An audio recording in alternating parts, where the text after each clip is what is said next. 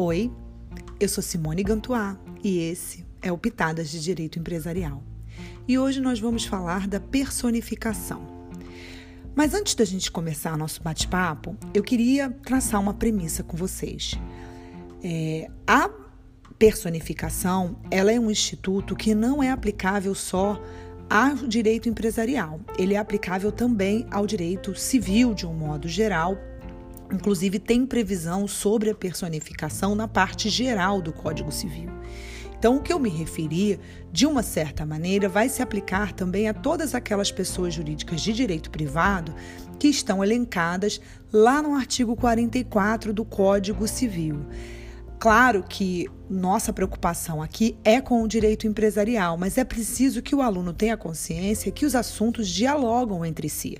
E nem sempre um assunto pode ser dito como exclusivamente de direito empresarial, e esse aqui é um desses casos. Pois bem, a doutrina tradicional ela reconhece como a pessoa como um ente físico ou coletivo suscetível de direitos e obrigações ou seja, um sujeito de direito. Eu, particularmente, não concordo com essa posição, porque, na minha opinião, nem toda pessoa jurídica necessariamente é um ente coletivo. Mas essa é a doutrina consagrada, principalmente aqueles que têm uma levada um pouco mais civilista. Essa pessoa, seja ela física ou jurídica, são dotadas de personalidade. Nós, pessoas físicas, ao nascermos com vida, adquirimos personalidade. No entanto, a pessoa jurídica é uma unidade que visa a realização de certos fins, que é reconhecida pela ordem jurídica como sujeito de obrigações, só que para que ela se torne sujeito de direitos e obrigações, ela precisa seguir uma sequência de atos para que esses efeitos sejam produzidos. Então, a sociedade, e agora já estou trazendo para o que nos interessa, a sociedade tem como fato desencadeador do seu surgimento a vontade humana. Porém, a sua personalidade jurídica permanece em estado latente, que é adquirido somente quando ele preenche todos os requisitos formais legalmente exigidos. A personificação é um fenômeno jurídico através do qual a pessoa jurídica passará a existir, integrar e atrair o regime jurídico para o qual foi criada. Atenção à minha última frase, ao regime jurídico ao qual foi criada. E por que, que eu chamo atenção? Porque somente quando a sociedade adquirir personalidade jurídica é que ela atrairá o regime jurídico do tipo societário que ela escolheu. Essa unidade de pessoas dentro do conceito acima definido, né, que eu acabei de definir para vocês, que não tenha personalidade jurídica vai ser, de alguma maneira, regulada pelo ordenamento jurídico. Mas com certeza ela vai expor ou deixar ainda mais vulnerável seus integrantes ou seu integrante. Ao passo que, se ele conseguir a aquisição da personalidade jurídica, no mínimo ser-lhe-á garantido a separação da existência do integrante ou integrantes das, da pessoa jurídica que foi é, criada. Então, seguindo essa orientação e essa prescrição normativa, a sociedade ela vai adquirir personalidade jurídica com o registro dos seus atos constitutivos no órgão competente ou no regime competente. Onde a gente encontra essa regra? Em dois dispositivos do Código Civil.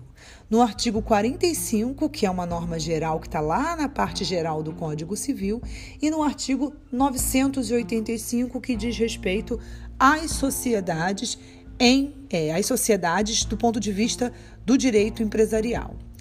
É, não se aplica especificamente às sociedades empresárias, a gente vai ver isso ao longo de outros áudios, mas no capítulo e no direito da empresa, a regra é o artigo 985. O registro competente não existe apenas um, ele vai variar conforme a classificação da sociedade em sociedade simples e sociedade empresária. Eu vou gravar um áudio, né, um podcast sobre a questão da relação da classificação das sociedades. Agora, basicamente, essa dicotomia entre sociedade simples e empresária, do ponto de vista do registro, elas estão estabelecidas no artigo 1150 do Código Civil. E aí ele vai dizer basicamente o seguinte: olha, sociedades empresárias, o seu registro competente é o registro público de empresas mercantis a cargo das famosas juntas comerciais que cada um dos estados da federação tem a sua. Já as sociedades simples serão registradas no Registro Civil de Pessoas Jurídicas e cada comarca terá sua respectiva, é, seu respectivo registro.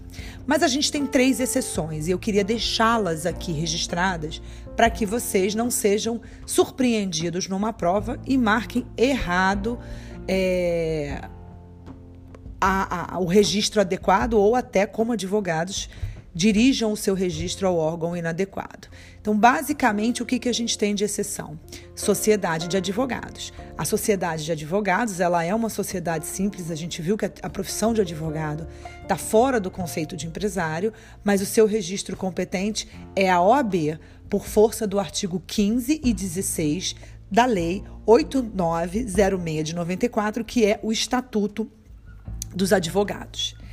Outra exceção é a sociedade cooperativa. As sociedades cooperativas, por força de lei, por força do artigo 982, parágrafo único, são sociedades simples, mas o seu registro é realizado no Registro Público de Empresas Mercantis, também a cargo das juntas comerciais, por força do artigo 32, inciso 2, letra A, da Lei 8934 de 94.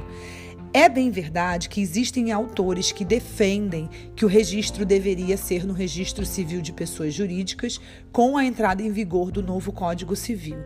Essa posição, ela tem bastante é, coerência, mas não foi isso que vingou. Se vocês entrarem no, no, na, no DREI, né, que é o Departamento é, de Registro Empresarial e Integração lá vinculado ao Ministério da, da economia, vocês vão ver que eles têm inúmeras instruções normativas que contemplam o registro das cooperativas e é lá que ela é feita. E por último, essa aqui não é propriamente uma exceção, mas é uma, uma, uma questão importante, é relacionada às sociedades que têm o objeto rural.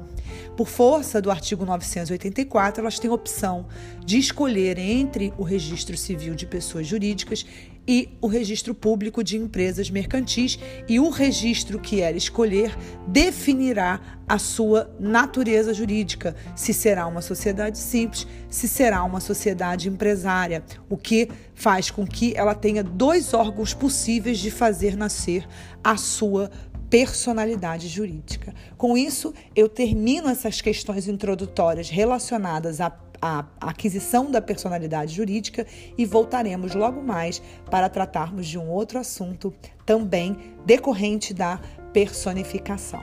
Até lá, tchau!